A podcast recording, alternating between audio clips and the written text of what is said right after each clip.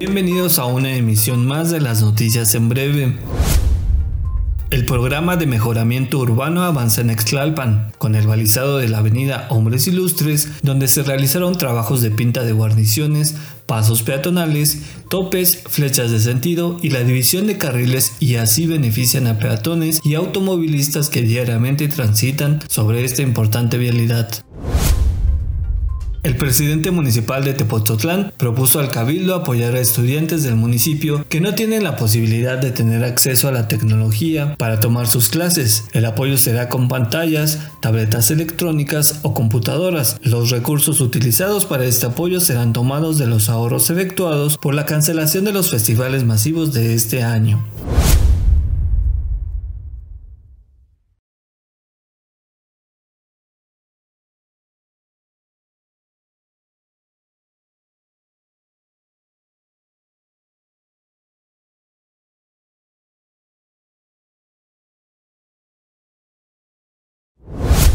En el municipio de Cuautitlán, el ayuntamiento informó que avanza en los trabajos de rehabilitación del bajo puente de la calzada de Guadalupe. Aseguró que demolieron las banquetas, retiraron la tubería de drenes, la cual no cumplía con esta función, además de la demolición de los drenes transversales. La Dirección de Obras Públicas Municipales informó que estos trabajos avanzan de acuerdo con lo programado. Se construirán 160 metros lineales de banqueta, colocando 370 metros de dren a cielo abierto con rejilla, así como la instalación eléctrica nueva para 10 lámparas y la rehabilitación de 12 existentes.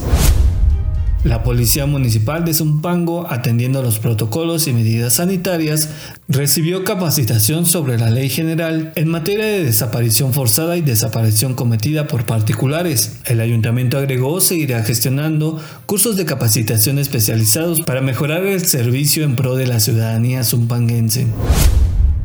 El gobierno municipal de Teoloyucan informó que la presidenta municipal, Gabriela Contreras Villegas, inauguró el arcotecho de la escuela primaria Sor Juana Inés de la Cruz del barrio de Santa Cruz, obra realizada con recursos 100% municipales y con la finalidad de contar con planteles mejor equipados para cuando los estudiantes regresen a clases. Por unanimidad de votos fue aprobada la propuesta del presidente municipal de Cuautitlán Izcalli, Ricardo Núñez Ayala, para designar a Salvador Flores Reyes como nuevo director del organismo Operagua, el tercero en lo que va del gobierno. Después de cuatro meses de permanecer con encargados del despacho, el cabildo dio el visto bueno para que dicho ente municipal ya cuente con titular oficial. Salvador Flores Reyes trabajó de enero del 2001 a mayo del 2019 en el organismo de agua Zapasa del municipio de Atizapán de Zaragoza. En el municipio de Melchor Ocampo, gracias a la participación de elementos de la Comisaría de Seguridad Pública Municipal, en coordinación con la Guardia Nacional y la Fiscalía del Estado de México, se logró asegurar un inmueble con más de 250 cajas con celulares y mercancía robada valuada en más de 20 millones de pesos, según lo dio a conocer el propio ayuntamiento y la Fiscalía Mexiquense. El Ayuntamiento de Huehuetoca, el Gobierno del Estado de México y la CAEM iniciaron la perforación de tres pozos para agua potable en este municipio, buscando así mejorar las condiciones de vida de los huehuetoquenses. Dichos pozos están ubicados en Santa Teresa 9, en Barrio La Cañada y en Salitrillo.